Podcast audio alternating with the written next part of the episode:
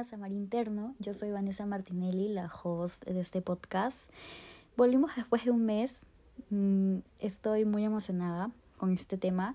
Creo que es un tema que todos en algún momento deberíamos escuchar porque a veces le tenemos miedo a esto. Y esto es la soledad. Aprender a estar sola, solo o quedarse sola o sola.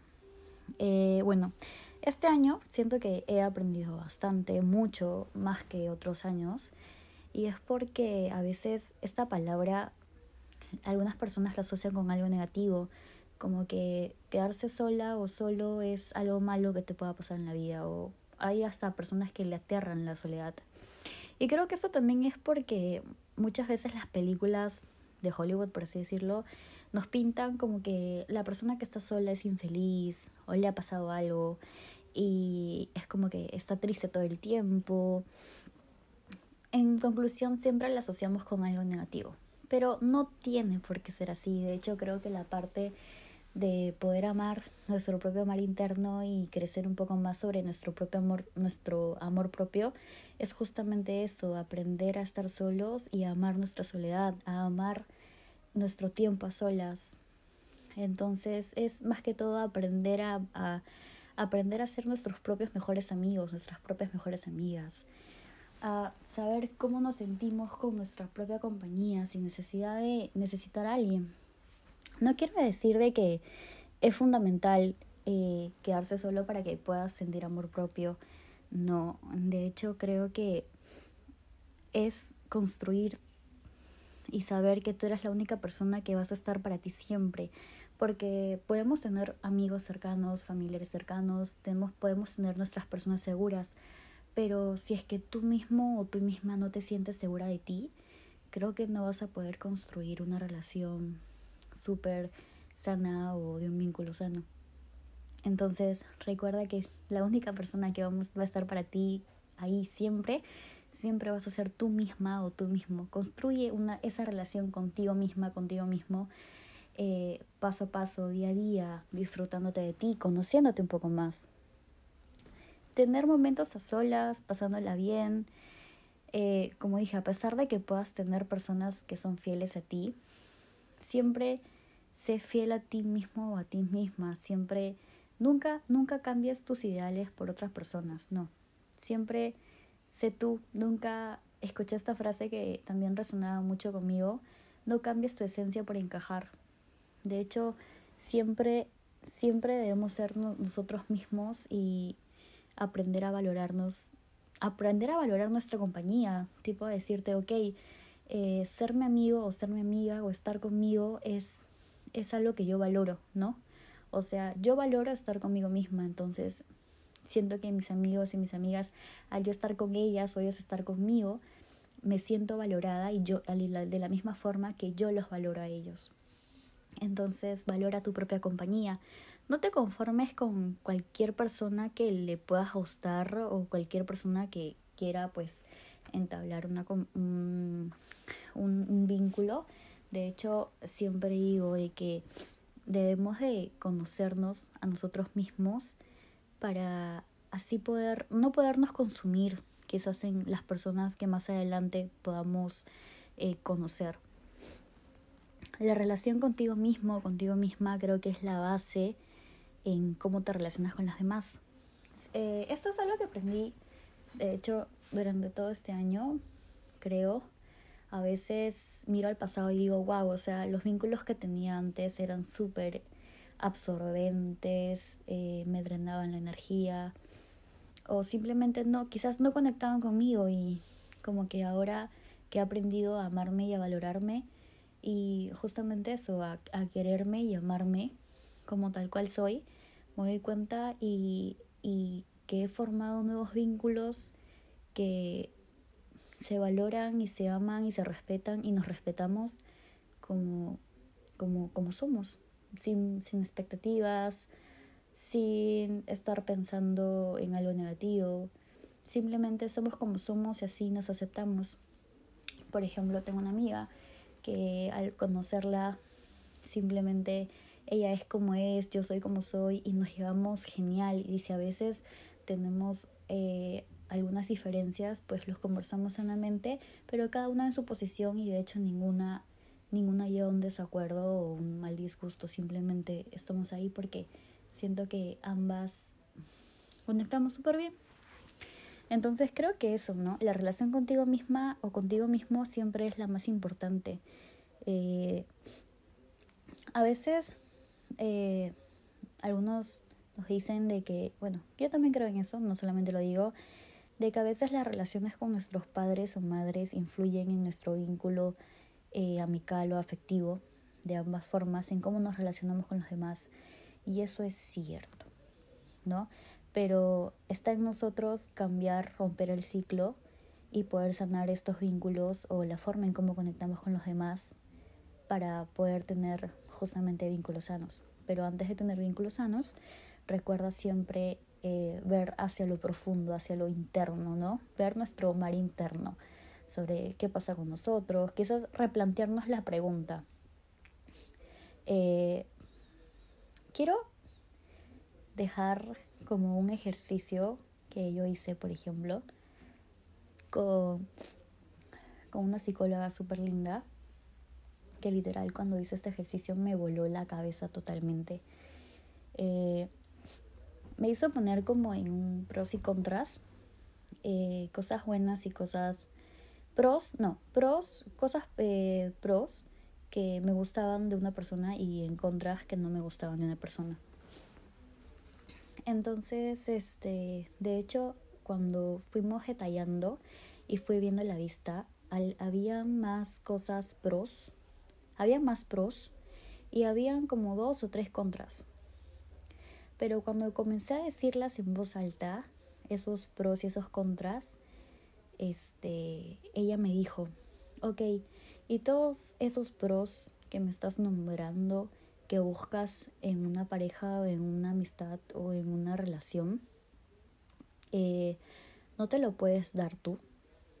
Y es como que yo simplemente la miré y dije, o sea, todos esos pros que esperaba de una persona, eh, me los puedo dar yo, es cierto. El atención, el cariño, el quizás, pongamos un ejemplo, comprarme flores, o sea, son actos y cosas que me las puedo dar yo misma. Y ahí es como dije, wow, en serio estoy como que poniendo cosas que quisiera que haga alguien o cosas pros que hace, pero que si no está esa persona, me las puedo hacer yo misma, no hace falta que esa persona esté para que me la, mm, yo me sienta querida o amada.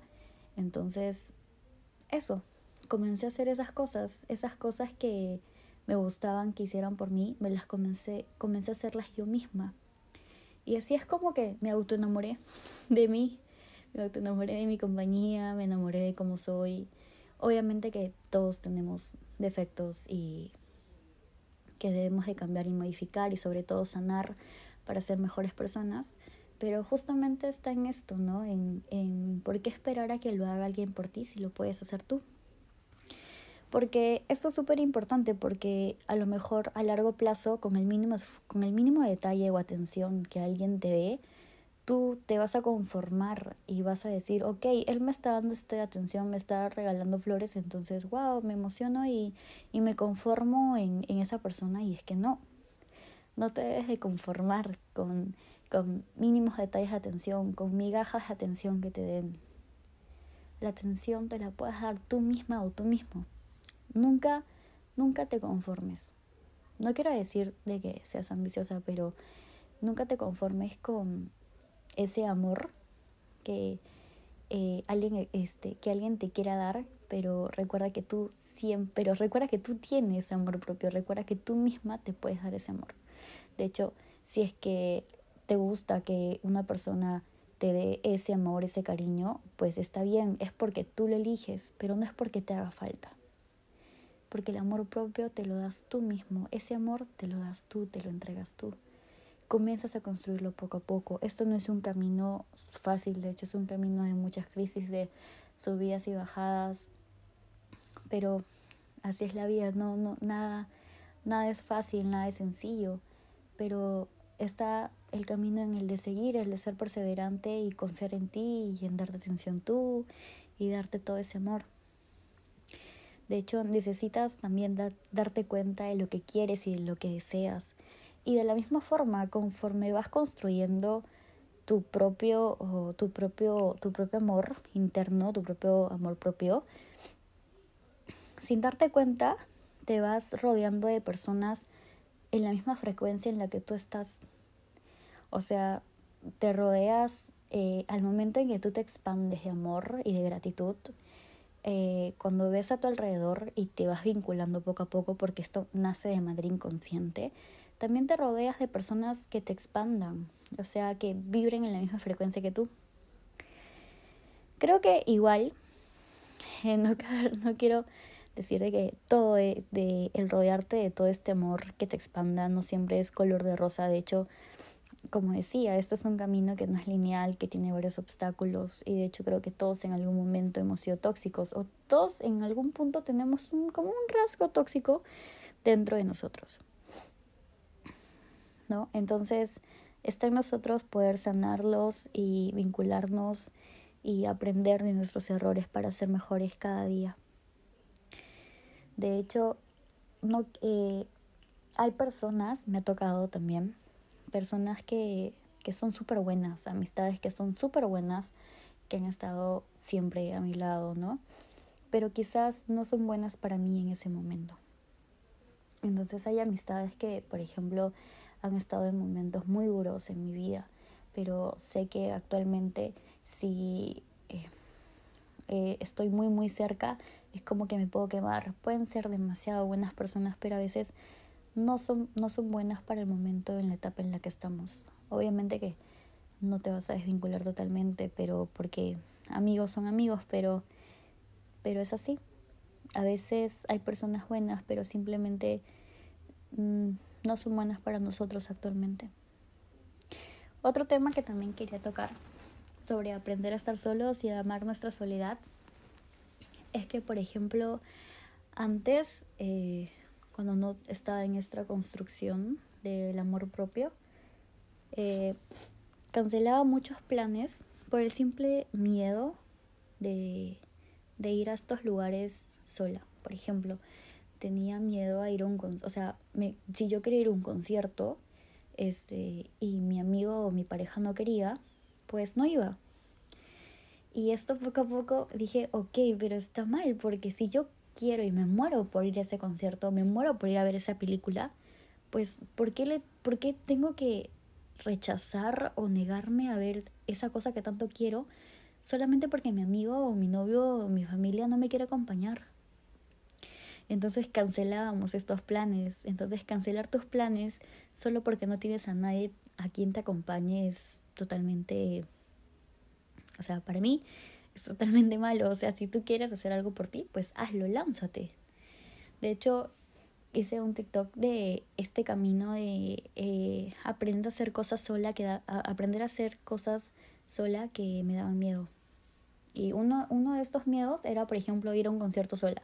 Sé que puede sonar algo arriesgado, pero en verdad, chicos, chicas, no tienen idea de cómo se siente eh, ir a un concierto o ir a un lugar sola, ir al cine sola o solo eh, es una de las, si bien al comienzo es como que te da miedo y tú dices, escúchame, estoy sola, la gente me está mirando raro, pero en verdad es, es bonito porque comienzas a disfrutar de tu propia compañía y quizás en el momento hasta haces amigos a los costados que de, de, donde estás.